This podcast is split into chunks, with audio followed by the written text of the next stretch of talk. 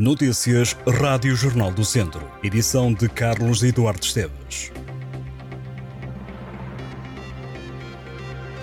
Está decidido, este ano não há jardins efêmeros em Viseu. O festival não foi contemplado com o apoio financeiro da Direção-Geral das Artes e não estão assim reunidas todas as condições para ser realizado. Sandra Oliveira, da Pausa Possível, que organiza os Jardins Efêmeros, explicou que os resultados do pedido de avaliação dos cursos só deverá ser conhecido entre os meses de setembro ou de outubro e que, por isso, o festival multidisciplinar não avança.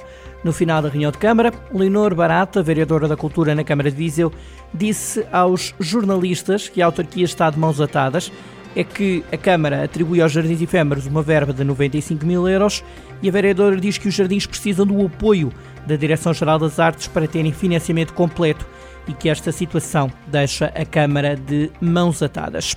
Já Fernando Ruas, presidente da autarquia, disse que é preciso responsabilizar quem fechou a torneira.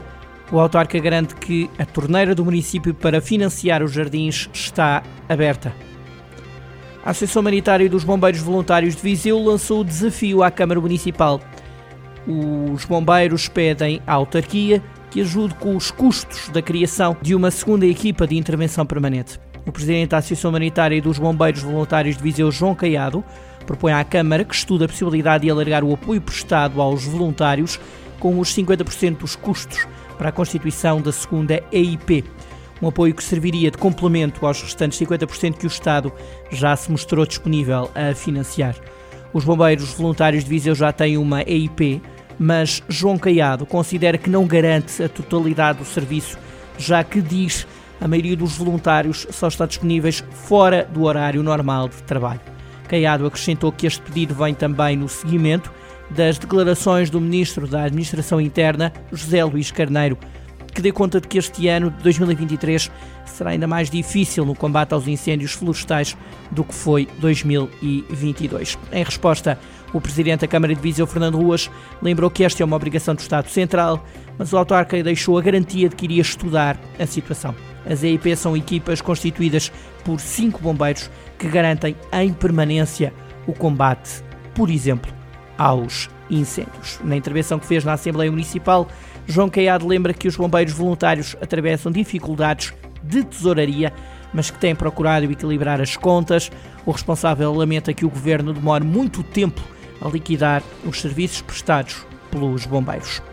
As autarquias de Moimenta da Beira, Paredes de Cora, Sernancelha e Vila Nova de Paiva e também a Fundação Aquilino Ribeiro vão juntar-se e vão apresentar no dia 9 de maio em Lisboa o programa de comemoração dos 60 anos da morte de Aquilino. O programa nacional quer homenagear o autor e promover os territórios que fizeram parte da vida dele, estando para isso agendadas mais de duas dezenas de iniciativas entre maio deste ano e maio do próximo ano. As ações terão lugar sobretudo em Moimenta da Beira, onde Aquilino viveu, Sernancelho, onde nasceu, Vila Nova de Paiva, onde foi batizado, Paredes de Cor, onde viveu e escreveu o livro Casa Grande de Romarigães e Lisboa, onde passou grande parte da sua vida.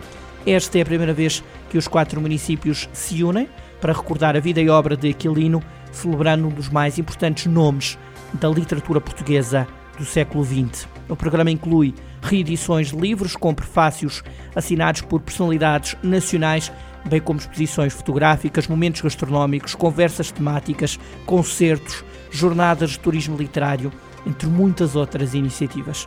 Aquilino Ribeiro é considerado um dos grandes autores da língua e literatura portuguesas e tem honras de Panteão Nacional. A comunidade intermunicipal Viseu de Lafões foi a vencedora dos prémios BUPI, balcão único do prédio. Vários conselhos da região foram também distinguidos em diversas categorias dos galardões que querem premiar o trabalho feito no território ao abrigo do projeto. Os prémios foram atribuídos a quem mais se destacou durante o ano de 2022 em diversas áreas. As câmaras de Viseu e de Tondela ficaram em segundo e terceiro lugares nos municípios com mais produtividade. Oliveira de Frades foi o município vencedor na categoria Cidadão Primeiro que também distinguiu Sátão em terceiro lugar. Na categoria Produtividade Técnicos Habilitados, Fábio Santos de Oliveira de Frades e Pedro Figueiredo de Vozela foram dois dos três vencedores. Projeto BUPI já ajudou mais de 200 mil pessoas a identificar de forma simples, gratuita e sem aumento de impostos mais de 1 milhão e 300 mil terrenos. Atualmente está disponível em 144 municípios do país. Ao todo, a área georreferenciada é de 720 mil hectares, o equivalente a 720 mil campos de futebol. A Câmara de Sernancelho vai atribuir 6 mil euros de apoio aos produtores de gado do Conselho. O município e a Associação de Criadores de Gado da Beira Távora assinaram um protocolo que garante o apoio para a vacinação dos bovinos, caprinos e ovinos. No Conselho há 499 bovinos e 3.035 ovinos e caprinos. O apoio destina-se a todos os que exercem atividade pecuária e que sejam detentores destes animais devidamente verificados no Programa Informática de Saúde Animal e no Instituto de Financiamento de Agricultura e Pescas. No desporto, o Pedrelos empatou em casa contra o Unidos da Estação em jogo da jornada 11 na divisão de honra de futsal. No jogo que estava em atraso, prevaleceu a igualdade a um golo e significou novo escorregão do Pedrelos na luta pelo título distrital. Em dois jogos, a equipa de Mangualde perdeu 5 pontos. O Pedrelos está a 3 pontos do líder Sinfãs, os sinfanenses somam 54 pontos. Até ao final, o Sinfãs recebe o Rio de Moinhos e tem derby conselho diante do Sinfãs Futsal, quanto ao Pedrelos tem derby marcado diante dos Gigantes e recebe o Penedono. No desporto automóvel, a dupla Miguel Correia Jorge Carvalho é detentora do título de campeão do Campeonato de Portugal de Rallys e este ano quer revalidar o título. Os pilotos da equipa ARC Sport de Guiar da Beira mostram-se confiantes à partida para a terceira etapa do campeonato que decorrerá em Amarante, Baião e Marco de Canaveses. Miguel Correia comanda o Campeonato de Portugal de Rallys com um ponto de avanço e tenta defender esta posição por terras de Abobreira, uma prova que conta com novos especiais de classificação durante a próxima sexta-feira e sábado.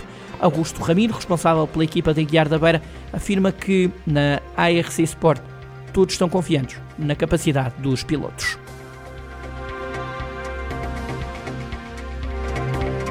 Estas e outras notícias em jornaldocentro.pt.